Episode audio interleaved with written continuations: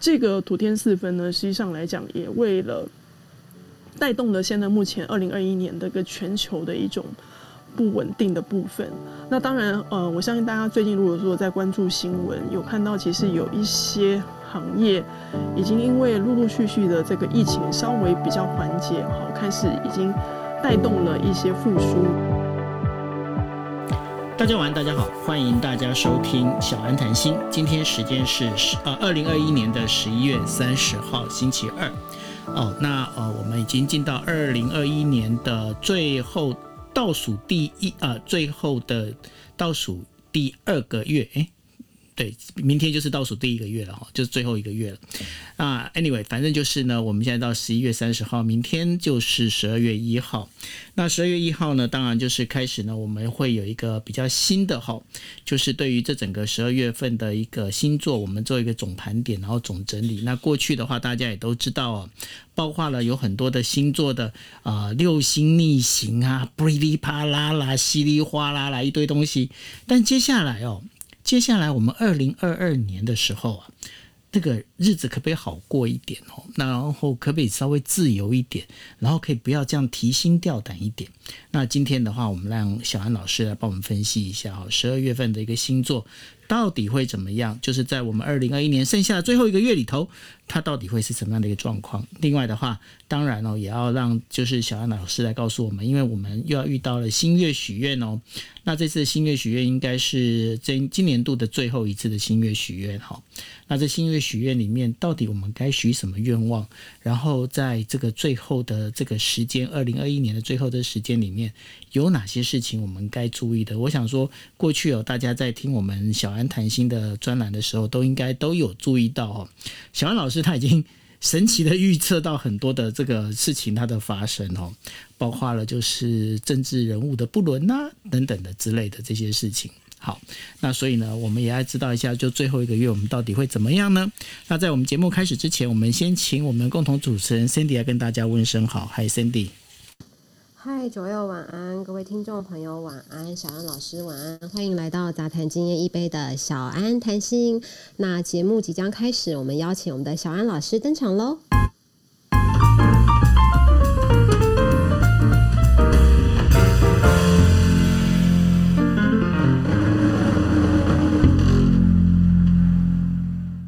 嗨，九 L Cindy，还有各位听众朋友，大家晚安，晚上好，我是小安。Hello，小安，那我们就直接切入主题。我发现你，你自从上次那个出了这个车祸之后，你现在讲话用字好少哦。不过我就变得要省省。怕讲错话，这整个大舌头。就我刚刚不是说我很受伤吗？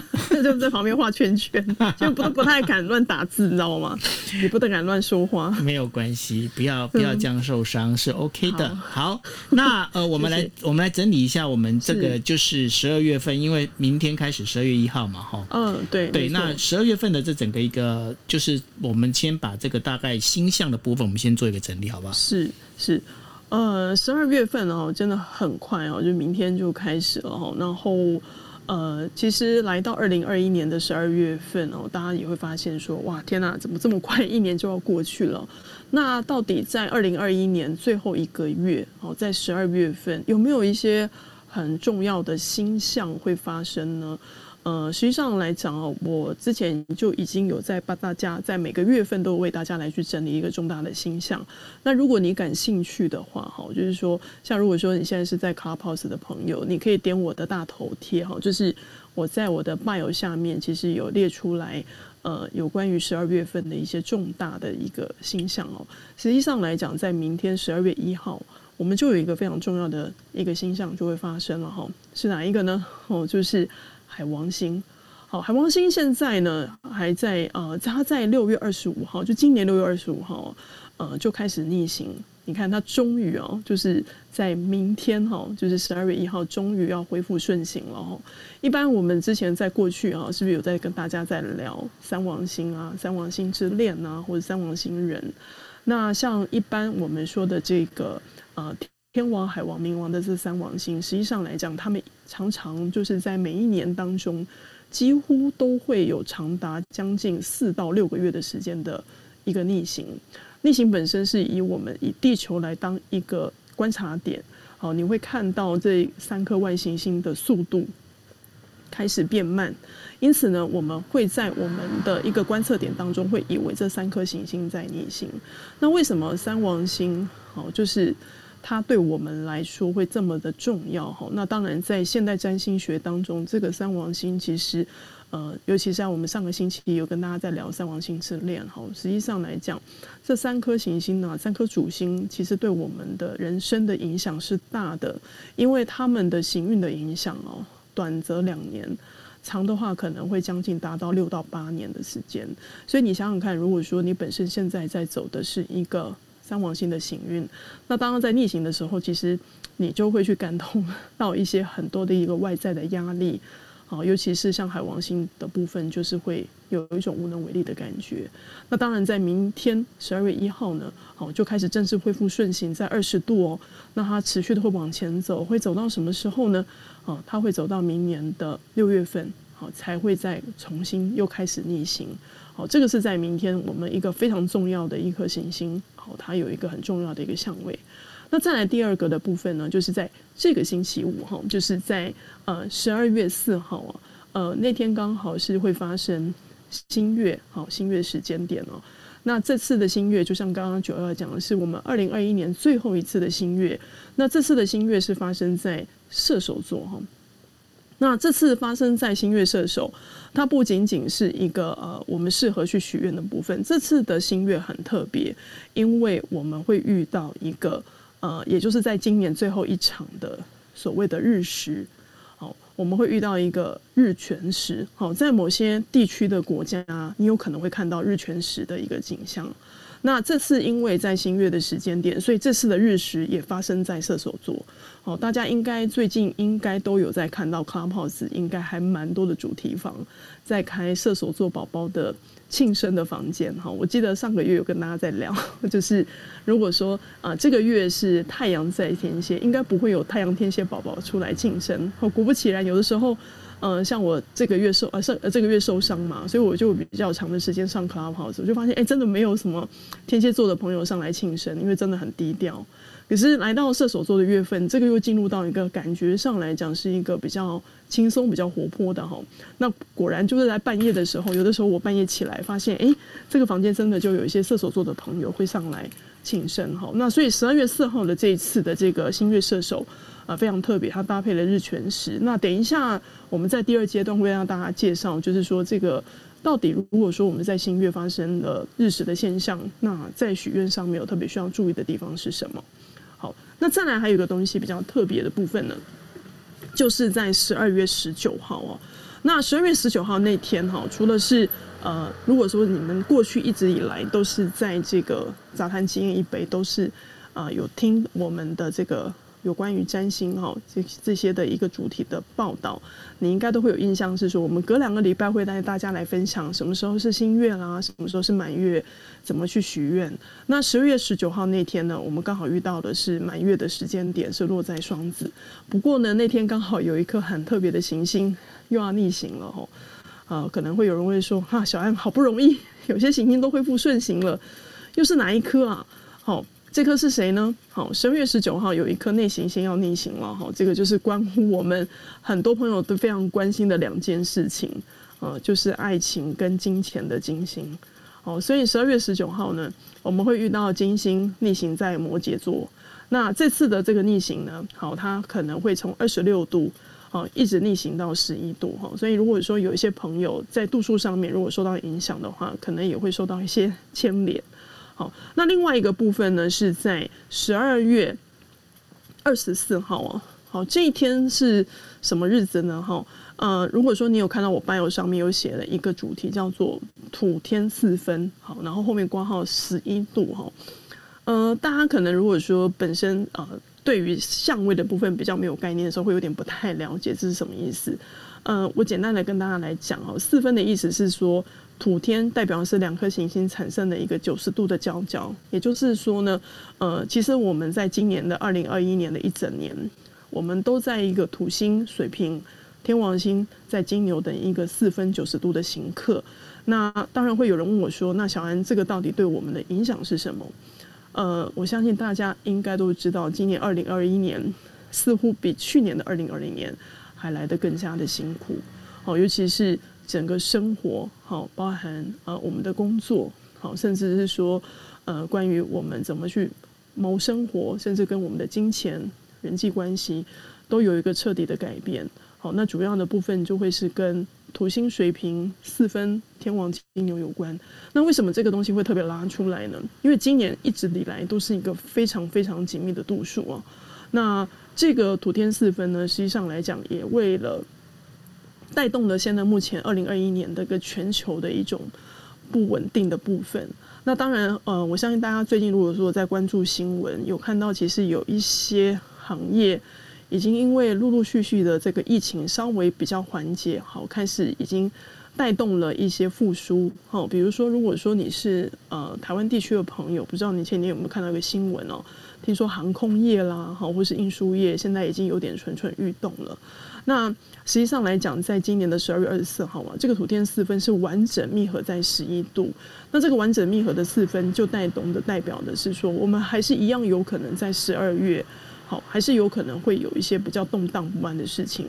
那当然，随着这个土天四分的慢慢的结束，哈，到明年三月份会稍微比较缓解。至少在土天四分的影响之下，呃，如果说像有一些行业的部分会觉得好像未来的部分开始会有些复苏，它的确是有一些机会了。但是呢，呃，不得不承认一件事情哦，明年二零二二年依然还是有一些新的挑战。呃，比如说像刚刚跟大家讲的，明天海王星要恢复顺行了，好，那是在双鱼座。那实际上来讲，明年是一个非常双鱼的年代。怎么说呢？因为我们会在十二月二十九号，好，我们会在十二月二十九号会遇到一个木星进入到双鱼座。那实际上来讲，木星其实在前阵子，在我们今年的时候，其实木星就曾经进入到双鱼。哦，它是在今年的五月十三号。好，短暂的进入到双鱼座，一直到七月十八号，因为逆行的关系，好回去了水瓶。那如果说你是在台湾地区的朋友，我觉得你应该会非常有感。呃，如果印象没有记错的话，我觉得如果说我说错，你可能帮我稍微纠正一下。我记得好像那个时候台湾呃就进入到三级警戒，好像就是在五月十三的前后的时间。好，那个时候好像就是那个万华那边好发生了一个就是。呃，有关于那个 COVID-19 的这个疫情的爆发，就是出现破口了吗？对，那时候破口的爆发，所以当时一直以来，很多人都对于木星进双鱼哦，都会觉得是怀抱的是觉得是说它有很好的一些机会啦，或者觉得它是一个呃入庙旺的位置。呃，因为木星进双鱼，它在传统占星来讲，它等于是回到自己的家。可是呢？呃，似乎在台湾地区这边，好，还有就是说，在亚洲国家，包含在东南亚，我相信大家应该知道哦。那段时间，我那时候还蛮常上 Clubhouse，我看到还蛮多像新加坡的朋友，哦，或是说在东南亚地区的朋友，那个时候是不是那段时间疫苗有一点缺？好，就是很多人一直打不到疫苗，尤其是台湾地区的朋友。我们是最近的状况才稍微比较趋缓哈，所以那段时间其实从五月中到七月二十八号这段时间，你会发现到一件事情就是。呃，我们对于这个呃病毒哈，这个疫情的部分有没有办法得到控制？其实我们感到非常的恐慌。那个时候也刚好是在木星双鱼，其实我们那时候已经有将近两个两个多月的时间，感受到那个第一次木星进双鱼的时候啊。那木星这个时候正式要进入到双鱼的时间点是在这个月的二十九号。那也就是说，如果它进入到二十九号哈，那代表的是什么呢？也就是木星要离开水瓶座了。好，如果说你今天，呃，你本身是太阳在水瓶，或是说你有一些行星，或是你上升在水瓶，那就等同这颗木星要暂时跟你告白告别了哈，就是，呃，它要从这个呃水瓶座进入到双鱼座了哈，所以如果说你本身是水瓶座的朋友哈，真的要好好把握这个木星最后最后哈，呃，留在这个水瓶的时间哈，还不到一个月，因为下次哦，下次木星要进入到水瓶，你必须要等到十二年后了哈，因为木星的这个。呃，回归的时间，它就是以十二年作为一个周期。好，所以这个木星进双鱼，对于我们十二月来讲，它也是一个非常重要的星象哈。所以如果说在一个呃十二月份，似乎好像也有很多一些重要重要的星象的换位，以及行星的顺行跟逆行，那到底对于我们十二星座当中呢，会有什么样的一些影响哦？那以下呢，为大家来做一个简单的整理哈，就是呃，我今天为大家来去做的一个十二星座的一个整体运势分析呢。呃，如果说呃朋友你了解你自己的星盘好，或是说呃你可能知道你的上升星座是在哪一个星座哈，那上升星座的意思指的就是在你的星盘当中左边的好，就是四轴线的左边的第一个星座的位置。哦，那有些星盘软体本身它会直接用 ASC Ascent 去做代表，那也有称作叫东升点。所以如果说你知道你的上升星座的话呢，你就可以以以下的这个星座的分析好来去做参考。那不过因为呢，每一个人的上升星座的度数不太相同哈，所以有的时候呢，呃，可能你会觉得这个。运势的部分会有一些落差哈，那实际上来讲，如果说以推运来讲，还是实际上来讲要以个人的本命牌做基准啊。但不过我这边就是以下为大家来做这个十二星座的一个整理分析。好，那我们就先从十二星座的第一个星座来开始来谈起。好，首先我们来看第一个母羊座的朋友哈，呃，上升在母羊座的朋友在十二月份哈，可能会因为就尤其在感情上面哈。可能会因为现实因素呢，会发现他跟对方好，或是另外一半比较容易会产生疏离感，或是比较容易聚少离多。那在工作上面比较容易会受到长官给予的一些，呃，应该是说更多的一种呃渴望、期待跟施压哈。所以其实呃，对于母羊座的朋友来说哈，你可以多去运作的是怎么是哪一些呢？就是。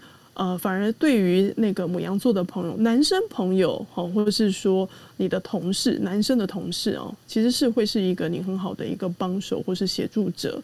就如果说你在工作上面啊，呃，职场上面有一些问题，你可以直接向他们寻求协助。那母羊座虽然大家都会觉得是一个火星的力道哈，然后尤其是因为太阳现在在射手，会觉得应该会蛮开心的哈。但是，呃，从这个上升母羊来看的话哈，这个生活的无力无力感依然会持续哦。那大概可能要到明年的年初才会比较好。好，这个是有关于母羊座的部分。好，那我们再来看第二个哈，第二个是上升在金牛座的朋友哈。呃，如果说你是上升在金牛的话，呃，第一个的部分在感情上面哈，其实依然会有一些不错的姻缘会出现哦。但还有一个很麻烦的一件事情，大家还记得吗？我今天说十二月份有一个金星要逆行，然后金星要逆行在摩羯，很麻烦的一件事情。你的感情的缘分，其中还包含旧的情人，好，或是前任，好，可能会回来找你。那到底这个旧的？前任回来到你回来找你到底好还是不好哦？呃，我比较建议上升金牛的朋友就是旧的情人都很好，旧的情人都很好是吗？对，好了，没事，我是让你休息一下哦，我怕你太紧张。哦，我只是会建议是说，可能还是维持一个现有的朋友关系会比较好。怎么说呢？因为金星它逆行的本身代表的就是一个情感的 review。哦，情感的一种就是你会去呃审视啦，能够看到过往的感情，甚至有时候不小心就会翻阅到对方的一些讯息记录或是以前的照片。呃，我们没有办法一下子会忘掉过去的情感，可是并不代表说他回来找你，你就一定要跟他复合。好，所以对于上升金牛座的朋友，就是我会还是会建议你还是跟他互动啦。好，但是维持现有的朋友关系其实会是比较适合的。那再来工作上面哈，就是嗯。我觉得比较容易会跟异性产生一些观念上的呃，就是有一些意见分歧哦。而且上升金牛可能在十二月份在找工作哦，我相信尤其那个 Sandy 最近应该也会特别的忙，呃，因为应该有蛮多的朋友开始要去做一个转职的规划，啊，甚至开始要去找新的工作要去做面谈。那如果说你本身是上升金牛，你会发现到一件事情，找工作啦，哈，去面谈的部分会比较卡，哦，或者说那个效果啊，就是不如预期。那甚至对于上升金牛的朋友来说，如果说你有一些旅行的规划，都会建议要提早做一些功课哦。好，包含就是最近大家应该知道，有些国外开始又有一些禁令了嘛。好像 Cindy 说那个日本好像又开始有点卡关了。就是如果说你真的要出国出差哈，就是你刚好是上升在金牛，你可能提前要做好一些功课，避免可能在行程上面会有一些延误。好，这是有关于这个金牛座的部分。那再来，我们看第三个哈，就是上升在双子座的朋友。诶，上升在双子座的朋友，呃，实际上来讲，桃花似乎是从来没有中断过了。哦，那很麻烦的一件事，就是在十二月十九号的这个金星逆行啊，这个会伴随着烂桃花会进来。哦，因为摩羯跟双子的这个一百五十度的这个呃针锋相哦，它会让这种烂桃花啦，或是这种过路姻缘哦，就是会来来去去很麻烦。那所以会建议是说，并不是说上升双子的朋友你不要谈恋爱，或是不要进入亲密关系，而是不要太快进入这段关系。好，那还有就是说，有的时候有一点点的鬼遮眼啊，这个鬼遮眼特别还是要留意，是关于呃，因为金星会跟投资理财有关，所以你投资理财上面可能要格外的小心哦。好，特别是在哪里呢？你你十二月初旬可啊上旬可能还不会，可能要到十二月中旬过后哦。好，这个部分可能就会慢慢的浮现了，所以开始要稍微留意一下。那另外，对于上升双子有一个不错的地方，就是，哎，我刚刚是不是有说上升金牛就觉得转职有点卡，对不对？可是上升双子的话，其实就很适合去做一个转职的安排，或是说你有很多的一些 interview 哦，你可以在十二月份的时候可以开始做规划。所以工作上的新的机会、新的机缘会在十二月份开展哦。这个对于双子座的朋友来讲是一个非常好的机会。好。那接下来我们来看下一个哈，是上升在巨蟹座的朋友。呃，对于这个上升在巨蟹座的朋友，实际上，呃，十二月份是一个我们常说的哈，它是一个转类点，或是是一个转换点。什么意思呢？就是呃，如果说你觉得你在今年呢，应该尤其我们二零二一已经要过去了，剩下最后一个月，你如果真的会觉得想要去做一些调整，其实，在十二月份可以好好的把握，因为。呃，十二月份来讲会是一个很大的转捩点，但前提是你必须要去离开你现有的一个舒适圈。什么叫离开舒适圈呢？就是比如说你很想要换工作，可是呢，你就会觉得说你怕你换了工作之后，新的工作没有现有的工作好。好，那你就会觉得可能就会是留在一个比较安逸的现状。但是对于上升巨蟹座的朋友来讲，哈，比如说你可以去参加一些重大的一个，嗯，比如说你可以参加一个重大的考试，哦，或是说你甚至可以去接掌一些比较重要的任务，比如说，哎，主管问你说这个案子你要不要接？哦，其实对于上升巨蟹来讲，是可以去接受这样子的一个新的挑战。那但是在亲密关系在感情上，对于上升巨蟹座来讲，就比较容易会陷入一种负面思考。这样子的负面思考是，你比较容易会陷入是说，到底我跟对方谁比较爱谁哈？而且呢，甚至会很过度的去在意对方是不是很真心的付出哈。所以这个部分的过于的计较跟缺乏安全感，是上升巨蟹座的朋友需要注意的地方。那再来就是说，在工作上哈，除了我刚刚说的，就是可以去接掌一些新的挑战的任务。但是要留意一些跟伙伴、平辈之间的沟通，好，那而且有个重点就是说，不要去干涉别人，他有他自己的想法，好，就是你要去尊重别人，他要有他自己的一个想法跟自由意志，好，这是有关于上升巨蟹座的部分。好，那再来我们来看上升在狮子座的朋友，呃，上升在狮子座的朋友呢，其实依然。呃，我觉得不仅仅是上升在狮子哦，如果说你是太阳也在狮子的话，我觉得都会是一个非常非常非常忙的月份。为什么我觉得你在对我笑？因为我觉得虽然我在讲上升在射手，可是因为我有看到你的星盘，虽然你不是上升在狮子，上升在狮子，但是我觉得你的那个忙碌的部分不会亚于上升在狮子座，因为你的你的那个整个星盘的一个设计啊，我就觉得你的十二月大概就是一个油门。哦，就是 全开的感觉，凶啊！对，对啊。但是我觉得是好事，原因是因为呃，毕竟现在太阳，哦，现在太阳也在这个射手座，然后十二月十三号火星也要进射手了，所以我觉得无论对于上升射手或是太阳射手来讲，哇，我真的觉得就是冲冲冲呢，那个动力是。会非常的满哦，动算动算，对对对，而且可能到了十二月十三号，就是在中旬过后啊，这个是完全不用太过担心，是说就算呃老板给你一些交付一些很难的功课，我觉得这个部分你都不会有太大的问题。问题是我没有老板啊。哦，真的吗？哎，那你就要看是说有没有可能是跟合作方的部分啊，就是可能有些人会开始会，甚至还会有人会找你来去谈新的合作。哦，太这个部分都会有。对，那如果说假设你是上升在狮子，还有一个还不错的部分是，哎，那个投资的偏财运有稍微有点回回来的感觉哦。比如说你之前一直都在赔钱，那你会发现好像会稍微小小的有一点就是会涨回来。哦，这个是倒是对于上升狮子来说是一个还不错的一个机会点哦。所以如果说你过去来，呃，你都会觉得你这一整年好像都没有赚到什么钱，那你或许真的可以好好把握一下十二月份的这个投资偏财运。好，那当然在感情上来说哈，如果对于上升狮子座的朋友来讲，爱情本身呢，嗯，我觉得因为就是在行运当中哈，在亲密关系的这个宫位里面。比较有机会可以跟现在在互动的对象有进一步的发展的可能。那如果说你愿意，好，比如说你现在这个对象，好，你觉得跟他好像有机会是可以走到下一步的哈，那其实是有机会可以把关系更加的说清楚。好，就好比说今天可能有人要跟九幺告白那种概念，就是可以趁这个机会，十二月份的时候，呃，可以跟他们告白。好，就是像这样子的一个。呃，我对于上升狮子座来讲，这会是一个很好的一个时间点。好，那接下来我们来看一下上升在处女座的朋友哈。呃，如果说大家还有印象，还应该还记得哈，我上次有说过哈，对于上升处女或者太阳处女座的朋友来讲，这个都是一个十二月份依然是一个可以安排一些比较轻松的生活行程呢。哦，因为呃，对于处女座朋友能量强的朋友来讲，其实一直以来都是很硬的。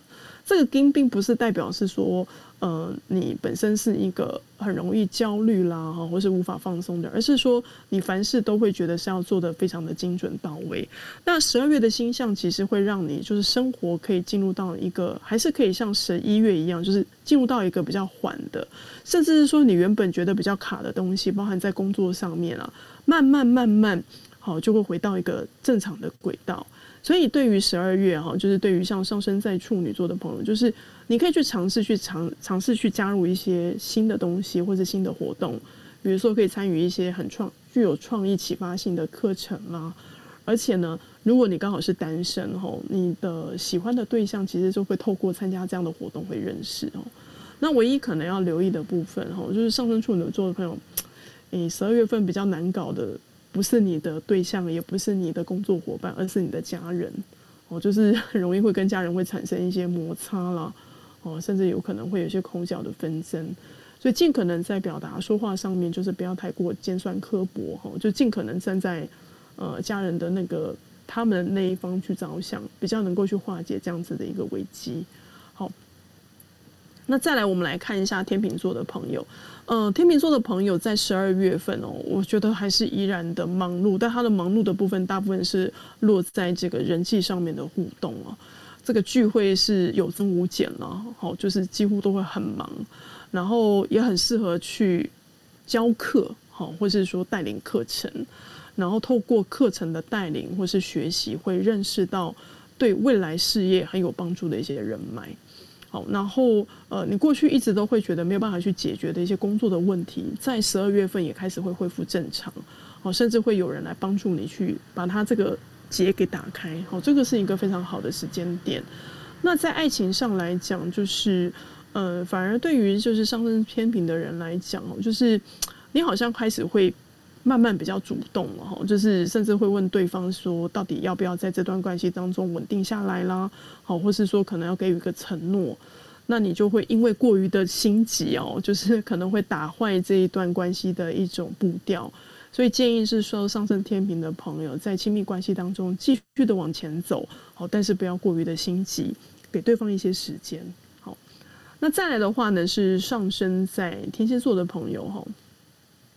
首先，上升在天蝎座的朋友呢，呃，我可以跟大家来分享啊，因为毕竟现在这个群星进天蝎呢，已经慢慢慢慢缓解了哈，就是天蝎能量已经缓解了哈。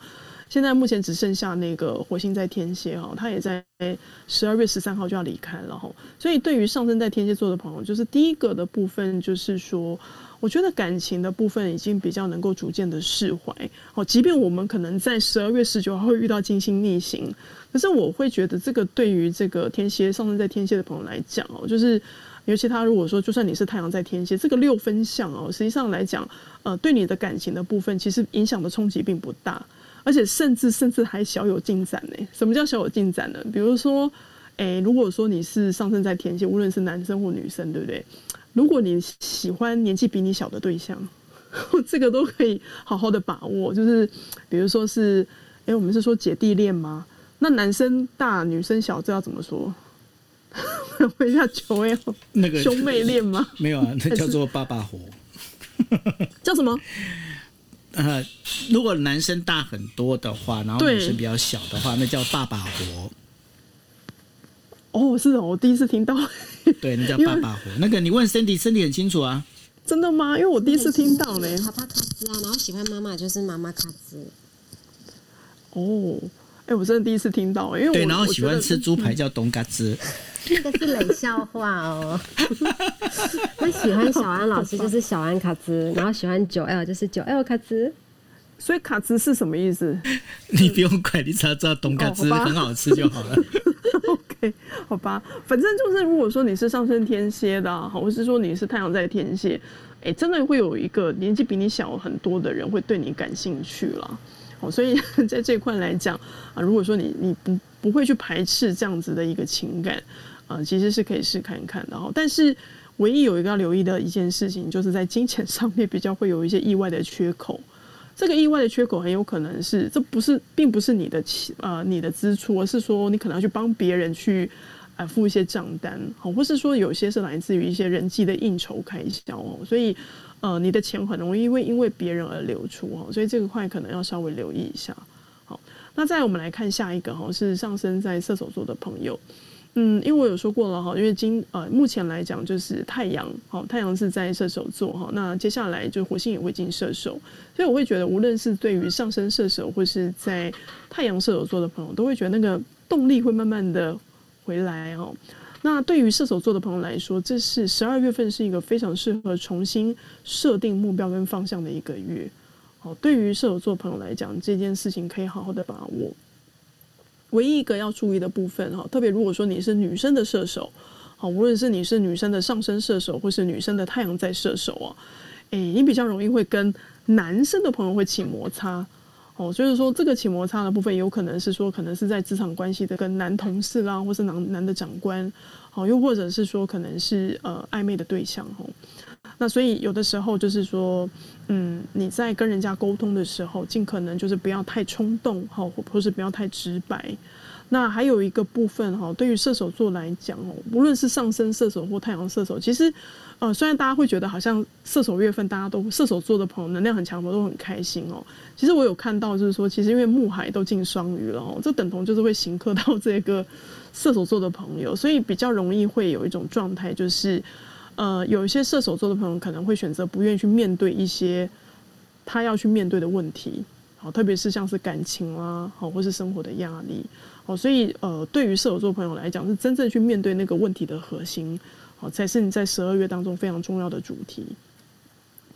好，那接下来我们来看一下那个摩羯座哈，呃，如果说你是上升在摩羯座，的话，哦，在十二月份来说，就是可能依然哦，这个生活动力可能还是找不太回来哈，因为那个群星可能都会跑到你的那个 比较低调的位置哈，所以会让你会觉得是说好像有一点。软软的哈，就是一滩烂泥巴 躺在地上的一个概念。但是呃，我会觉得对于摩羯座的朋友来说哈，不要督促自己在这个十二月份的工作一定要达到尽善尽美，或是要达到巅峰的状态。呃，你应该要适时的去做一些休息，甚至哈，对于有一些摩羯能量强的朋友，或者说你是上升在摩羯啦，或是群在摩羯。应该要舍得去花钱在自己的身上，把它当做是一个很好的犒赏。那呃，你在这个十二月份的异性缘其实还不错哈。那当然，这个异性的缘分大概都会是来自好朋友，好朋友的部分对你的肯定哈。那你也不要过于的急哈，因为在感情上面，其实呃，对于摩羯座朋友来讲，十二月并不是一个感情过度强求的月份，所以你不妨就多认识一些异性朋友。那或许这个机会就有可能在明年比较容易会开花结果。好，那再来我们来看一下这个水瓶座的朋友哈，啊，如果说你是上升在水瓶哦，那我刚刚有说过了哈，因为木星呃，在十二月份就是二十九号就要离开了哈，所以这个是呃，对于水瓶座来讲哦，就是这个木星离开水瓶了哈，可是土星依然还在，所以这个木星的离开似乎会对你来讲有一波新的挑战即将要到来了哈。那这个挑战的到来，甚至还代表了你的压力并没有减轻，甚至会增加，所以会建议是说哈，如果说你是上升在水瓶的朋友，或是你是群星在水水瓶座的朋友。不要再给自己设下太多的挑战或难题，免得到时候你会跟你想象中的会有很多程度上的落差。那另外你在感情上面比较容易会在原地打转哦。那甚至有一些水瓶座的朋友会想要突然去找一堆，啊，倒不是找一堆，是找找一段新的刺激啊。就在感情上面会觉得，哎，我可能只是想要找一种短暂的浪漫的激情，可是却不想要进入段一段稳定的关系哦。那这个对于水瓶座来讲，并不是说不能这样做。而是说这样的事情，其实对你来讲，可能这个事情过了，你你也会觉得那个激情过了，你还是会回到让你觉得是，呃，比较是难受，或是会觉得自己会比较有沮丧的那种感觉。好，所以对于上升水平，或是你是群星在水瓶座的朋友，我会比较建议是说，不要给自己在生活或工作上面有太大的压力。好，那最后的话是上升在双鱼座的朋友，嗯，十二月份哈，因为首先第一个海王要恢恢复顺行了哈，在双鱼座。木星在十二月二十九号也要进双鱼了，这个是正式会进入到双鱼座。那很多人都一直会以为说木星进双鱼对于双鱼来讲就是本命年哦。呃，其实这个看法不一定。好，我们只能说就是这个木海都在双鱼的这个能量哈。特别是我今天在看了一下星历表，明年四月份哈，我们甚至会有一个呃双鱼新月的那一天，刚好群星都在双鱼哦，这个是一个。呃，非常双鱼的一个能量。那那个时候跟这个目前十二月份的状态是如何呢？如果说你是上升在双鱼，又或者是说你是群星，好太阳啦，好或是月亮在双鱼哦，呃，你会发现到一件事情，就是你虽然感觉看起来外在是开心的，可是你内心里面还是有很多的冲突跟矛盾。你甚至会觉得无法当机立断去切断、切除一个。比较不适合的，比如说是亲密关系啦，哦，或是一个比较不适合的一个习惯。然后，呃，对有些双鱼座的朋友，甚至可能会用一种比较激烈的方式来疏解压力。因为木星其实是乐观的，但是木星的力道它其实会有一种过度的膨胀。所以，对于有些呃，比如说上升双鱼啦，或者你是群星在双鱼座的朋友，如果没有好好去拿捏这个木星的力道，海王会让你去逃避。木星会让你自我的膨胀，或是会过嗨，所以你可能会用一种比较激烈的方式去疏解压力，比如说会参加一些危险性的运动啦。哦，那双鱼的能量有时候会跟酒精、跟药物有关哈，所以这个部分会让你就是过度的放松哈，以至于忘掉了生活的一些步调。好，所以这是对于上升在双鱼座或是你群星在双鱼座当中呢，给你们一个建议。好，所以这个是以上呢是有关于十二月份哦，十二星座的部分哦，以主要是以上升星座为主哈，给大家做的一个十二运势十二月的一个运势的参考。好，那呃，我们这个谢谢小安老师哦，就是呃，这个十二个星座的这个在十二月份里面整体的一个运势的分析哈，那希望对大家有帮助。那如果大家哎。刚刚比较晚进来，前面没有听到没有关系。那大家你们现在可以看到，你把把这房间的那个把它点开，点开之后，你看到我 Sandy 还有那个呃小安老师的头顶上有一个有一个那个 YouTube 的一个连接哈，你们可以点进去。那那是小安的秘密花园。那然后呃就是我们会都会把这些呃内容呢直接会做成 YouTube。那然后呢你们可以点击哦，那记得去订阅。订阅之后的话，你们就可以听到里面所有的内容哦。OK，好，那我们进到下一个单元里面要谈到，就是请我们的星座小助理来谈一下新月许愿的事。星对星座小助理换你了。嗨，好，您的星座小。您的星月小助理上线没有啊？其实是小安老师接下来会告诉我们星月许愿的一连串的事情。那在在这之前呢，跟提醒大家一下，就是我们在星月仪式要来许愿的时候呢，在许愿仪式之前，你可以做一些准备哦。首先是尽量让自己可以在一个比较舒适的空间，营造可以让你感到放松的环境。那在在这个空间里面呢，或许你可以放一些静心的音乐啊，可以让你可以冥想啊，然后或者是一些香氛，如果它可以让你感到非常的轻松。透过这样子一些事前准备呢，让你的心可以静下来。那么许愿仪式进行的时候呢，我们要进行非常重要的几个点呢，就是小安老师有常常提醒我们，一定要记得感恩特定的人事物哦。你要。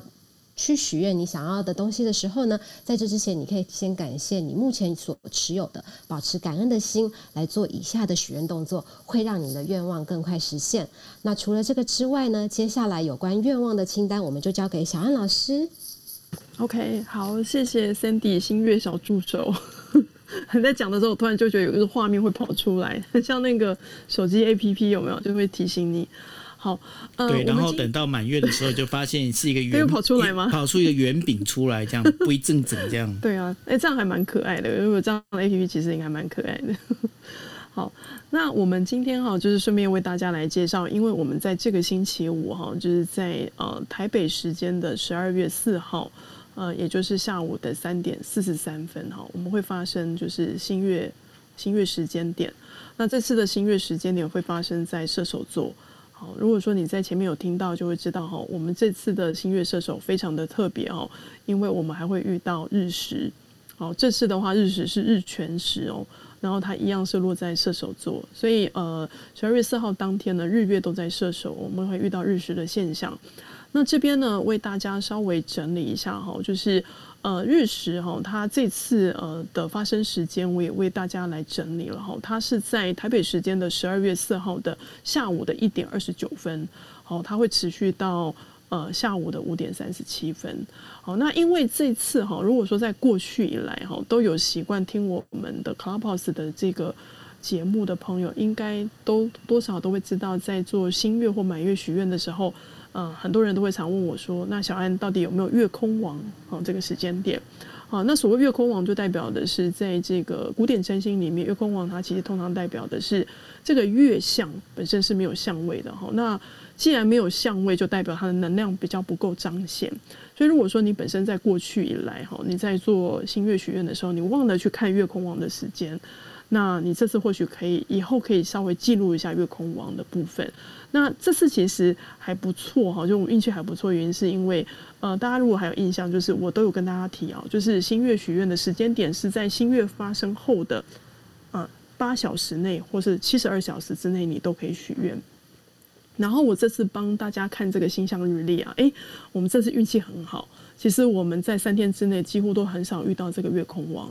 不过因为这次有个日全食，那如果说你觉得这个日全食的这个现象呢，呃，因为有一些占星师会认为这个日全食对于呃它会降低这个新月许愿的力道，那你就可以去避开这个日日食的这个时间点。好，就是说你可能呃像它是呃新月时间是在三点四十三分，那你或许可以等到台北时间的呃五点三十七分之后，好。你再许愿也可以哈，所以实际上来讲，这个时间你都可以去做拿捏的。好，那以上呢为大家来去整理哈，就是各地的时间哈，就是以当地的时间为准哈。那像刚才已经跟大家讲了，这次新月发生的时间是台北北京时间的十二月四号的下午呃三点四十三分。那如果说你是在日本好日本地区的话呢，那就会是一样是十二月四号的呃四点四十三分。好，那如果说你是在泰国地区的话呢，好是在十二月四号的下午两点四十三分。那在美国的话呢，哈这边为大家来整理哈，就是如果说你是在美西哈，比如说你是在洛杉矶的话，当地时间哈这个就往前挪一天了哈，呃会在十二月三号的晚上十一点四十三分。好，那如果说你是在美东地区，比如说你是在纽约，好那就会是在十二月四号当地时间的。凌晨两点四十三分哈，所以这可能对于美东地区朋友可能要早点起来哈，但但是在八小时之内都是可以的哈。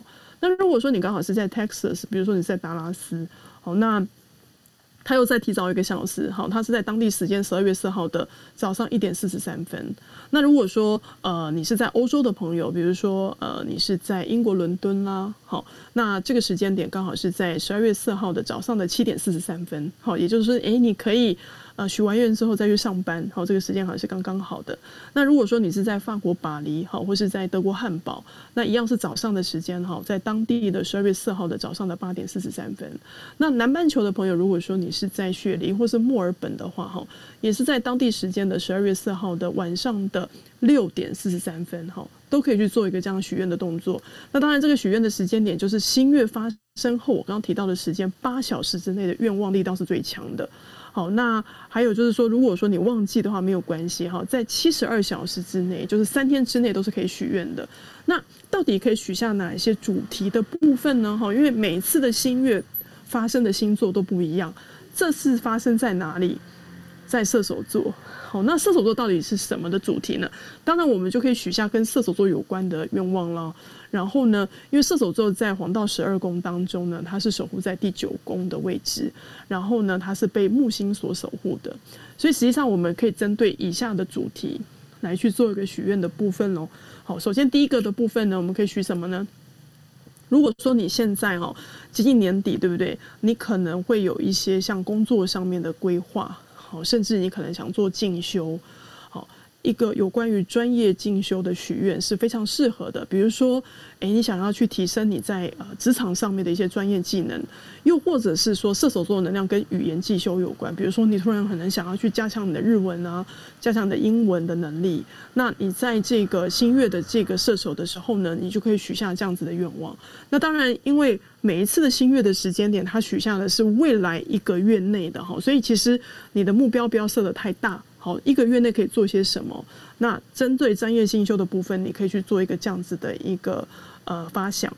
好，那在第二个的部分呢，是有关于就是心灵层面的提升。好，什么叫心灵层面的提升呢？比如说你对于以下的东西你很感兴趣喽，比如说诶，你本身。呃，本身就是在做一些，比如说心灵层面的一些研究，包含哲学啦，好，或是说身心灵的探索，又或者是说，呃，你最近有开始在接触宗教，好，或是说你有在接触一些灵性的课程，呃，你有在做一些静心冥想啦，好之类的，好，其实心灵层面的提升也是很适合在这个新月射手当中去。许下的，比如说你最近就想要去上一些呃新时代的课程，像之前有跟大家介绍光的课程啦，好，或者是说像占星的课程，这个都也很适合在新月射手的时候许下这样的愿望。好，那再来第三个部分是叫做远程计划。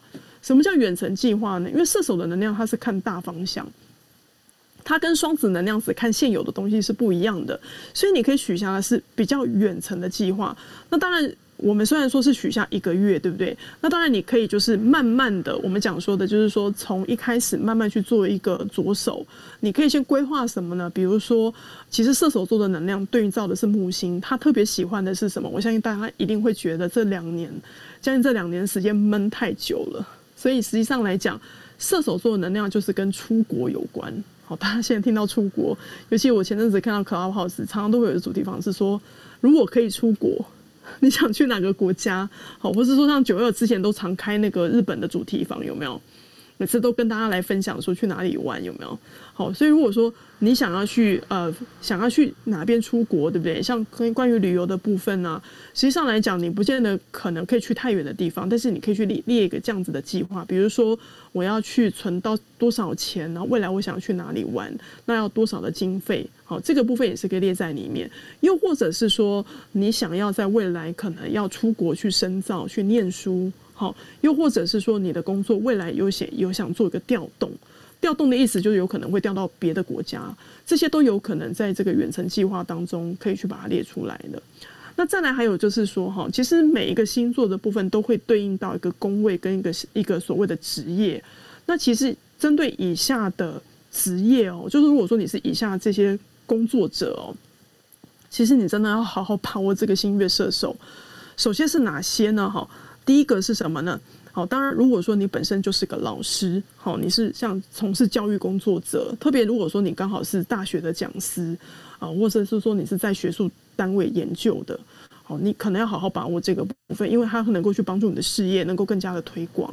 那还有个部分就是，如果说你本身是医生，好，医生的部分，尤其在做的是研究跟深造的部分，这个也会非常的适合。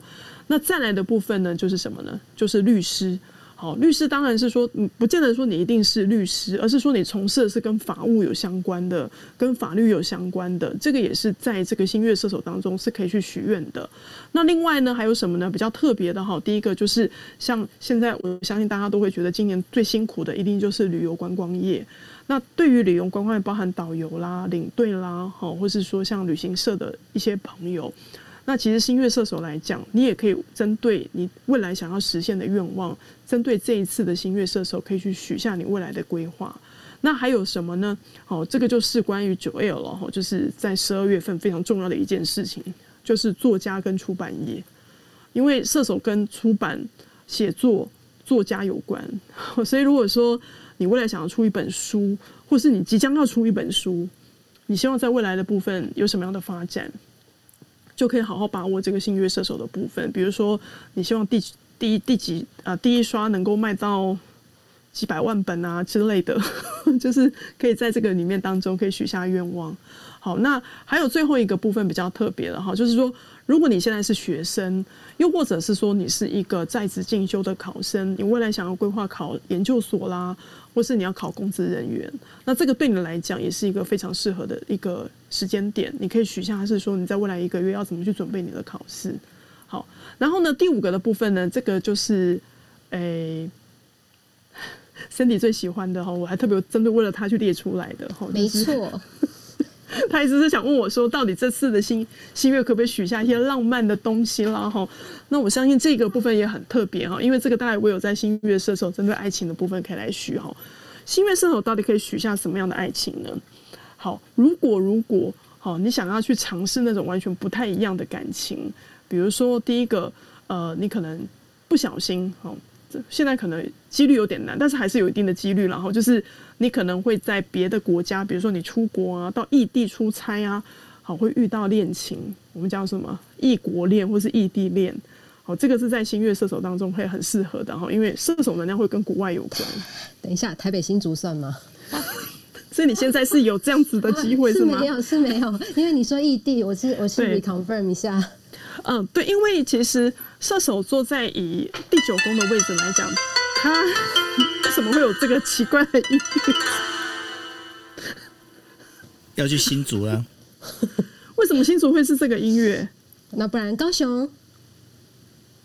你看高雄就没有没有声音，你没有没有蕊好，所以他没有帮你准备。高雄本来就没有，他是新竹才有。哦，真的吗？没有，这要看九友心情了。好，你继续。好，OK。所以他以后可能要准备台湾的所有的县市。我们都是随性演出的。好，OK。所以如果说呃，除了异地恋的部分之外，你说离开你现有的县市到别的地区也算哦，哦也算。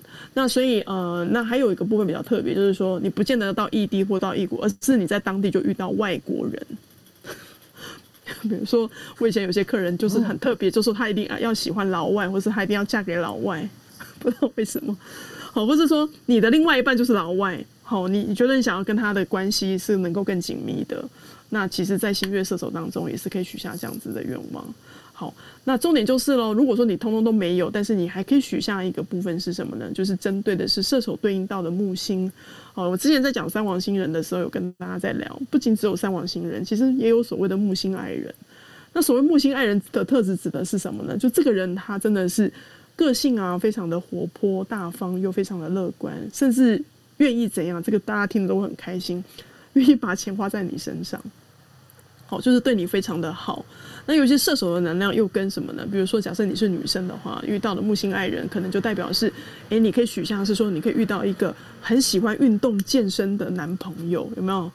啊，当然他不一定是要健身教练了，但是就意思是说，他可能就是很热爱户外运动的，然后就是非常有什么非常阳光啊，哈，非常有朝气的哈。所以如果说你希望遇到的是以下这样子的对象，这刚好是符合你的菜。好，那你当然也可以针对这个部分，可以把它写下来。那所所有的有关于步骤的部分，刚刚前面 Cindy 就已经帮我们做介绍了哈。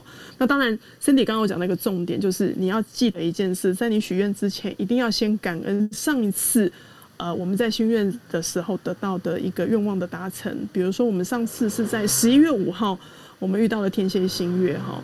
那你有达成的目标是什么？如果说你那张纸有有留下来的话，你可以先去感恩。感恩之后呢，然后你可以去做一个小额的捐款，或是线上捐款都可以。那再来的部分就是要列出十个以内的愿望哈，比如说像刚才那个我刚刚有说了，九幺他的书要出了，对不对？那他可以去列说，哎，我当天的签书发表会，对不对？会有多少人会来参加啦？然后他可能签签名签到手软那样子的一个 画面出来，哦，就是你。可以在这个部分当中，先去想象你要什么样的愿望，把它写出来，然后可以做观想。又或者是说呢，那个呃，Cindy 可以去观想，说他可能走到了新竹的新竹的路段，我真的不知道叫什么路，反正就是走在新竹的路上，突然有人跟你搭讪，然后回头一看，竟然是一个日本日本的一个男生跟你说他叫九 L 吗？不是日本人呐，就是真的当地日本，然后不会讲中文，他都问你说他他那个迷路了该怎么办，然后问说叫他去找圣诞老公公啊。他讲他现在有点那个冷，对，是真的有点冷。好，就是你可以去观想，是说当你许下之后，那个愿望的达成，我们讲说那个感受的部分，好，那一样也是可以列出来。那最后呢，为大家来整理有一个东西，就是这个整个流程之外，最后做的一个部分哈。在过去，其实我有介绍大家是可以去默念所谓的祈祷文。那我这次有融入一个呃，就是在之前有跟大家介绍那个光的课程哦。那光的课程，其实在每一个课文的最后都会留一些所谓的一个叫做 positive 的肯定语义。那我觉得，如果说你希望能够加一个附加这个东西，就等同是说，当你许下这些愿望的时候呢，你可以让你这个愿望的部分。它的实现的几率、成真的几率是更高的。好，那今天的这个肯定语义呢，为大家呃准备的部分，就是你可以在写下所有的愿望清单之后呢，把你的愿望全部念出来，然后观想，无论是你遇到的帅哥啦，或者是说你的出书非常的顺利啦，好，又或是你的工作啊求职非常顺利之后呢，你可以默念以下的肯定语义。好，这肯定语义是什么呢？好，它是写说。我在我的生活、感情、人际关系、健康及家庭生活中都能够得到圆满与充实。好，所以说你在看着你那张单子，然后去默念这一段。好，默念完之后呢，你就可以把你的这个新月的这张单子，或是这一段笔记本，就把它收好。好，所以这个就是有关于这个新月射手的一个许愿的步骤。但是还有非常重要的一件事情，就是你会忘记上一次的许愿，你许了哪一些事情，还有刚刚小杨老师说的一些步骤，所以我们一定要记得准备所谓的笔记本。那你的笔记本呢，就会有新月笔记本跟满月笔记本。如果你有一本你专属的星座笔记本的话，你的许愿的这个愿望就会越来越确定，因为你会知道你上一次的许法可否再更精准。那透过这样子的一个。也叫做什么连贯性的笔记下来的话，它其实会有不一样的效果哦。好，那我们就准备进入，因为现在时间你们今天时间有点超时了。好，那我们就准备进入第三个阶段喽。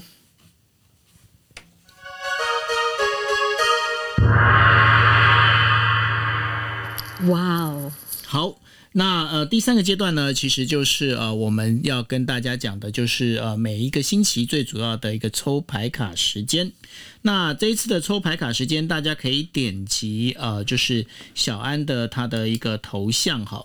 那点击小安头像，如果你现在你是在听 podcast 或者是 YouTube 的话，那没关系。如果你是听 podcast 的朋友的话，麻烦你你现在脑袋里面冥想，总共有五张牌卡，A B C D E。那今天这个问题的话，是未来一个月我要留意哪个主题过于模糊而无法划清界限。所以呢，你在这个呃牌卡抽牌卡的时候呢，麻烦你在想 A B C D E 的时候，你想。清楚你到底是要抽哪一张牌卡哈，这是第一件事情。然后，如果你今天也是在看 YouTube 的话，你可以看现在的荧幕，荧幕上面的话会出现五张就是牌卡，那你可以去挑一张你喜欢的，把这张牌卡 A B C D E 放在你的脑袋里面，好好的想一下。那如果现在是大家正在听 Clubhouse 的朋友的话，麻烦你们就点击小安老师的头像哈，那然后你就可以看到看到那个五张牌卡。OK，准备喽。好，那我们来请小安老师帮我们解说第一张牌卡 A。如果说你今天是选择 A 的话呢，这张牌来到的是钱币四哦。那到底你的界限是哪个地方有问题呢？就是有关于金钱上的界限。如果选择 A 的你呢，在接近这个十二月份的时候呢，你可能要非常小心、妥善处理你跟金钱的关系哦。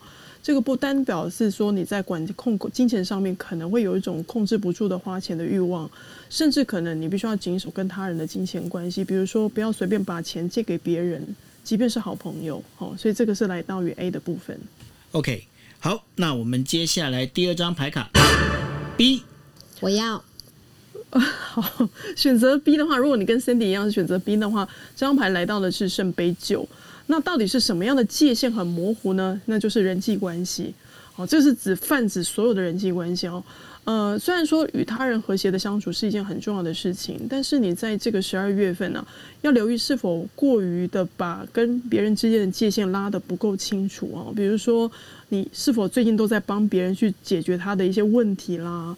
又或者是说，有人就是偷偷占你便宜，你也会觉得无所谓哈。所以这个划清你跟别人的界限啊，这件事情非常的重要。然后不要不要害怕去拒绝别人，好，所以这个是有关于 B 这张牌。好。C，好，来到 C 这张呢，这张牌来到的是宝剑二哦。那宝剑二呢，它这张的问题到底是什么界限出了问题呢？那就是你跟你自己身体上的界限。什么叫身体上的界限？这分成两种。第一个是你是否近期之内有点疏忽了自己的身体健康，比如说你有很多久没有去做健康检查啦，或了解你的身体的一个状态。那这段时间在十二月份可以多花一些时间去调整一下生活的步调。那可以恢复以往的生活的规律，或是养成运动的习惯。那这张牌当然还有一种部分叫叫做过度的担忧，担忧不足或是过度担忧都有可能哦。比如说你过度担心你的身体状态了哈，所以适时的找回对身体的安全肯定感也是非常重要的一件事情。好，所以这有关于 C 的部分。D。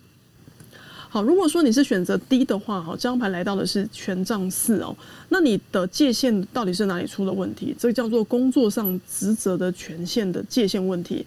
比如说，你是否过度承担在工作上面的别人的一个工作量？明明就不是你的工作，但是你还帮别人去做，帮人家擦屁股，而且你做了之后呢，反而别人拿这个去邀功，好，你反而没有真的得到实质的回报，所以适时的去推掉一些。不是属于你的工作责任，因为这个你并没有义务去承担这些哈，所以这张牌代表的是工作的过量哈，请你去适时的在下十二月份去婉拒一些非必要的工作行程。好，最后一张一。好，一呢，这张牌来到的是隐者哦。那到底是什么样的界限出问题呢？那当然就是爱情，也就是你的亲密关系的界限出了问题。呃，你是否在这段时间，甚至有可能在即将到来的十二月份哦，在爱情当中呢，有点做了超越你该做的事情，比如说过度对承担对方的情绪或压力。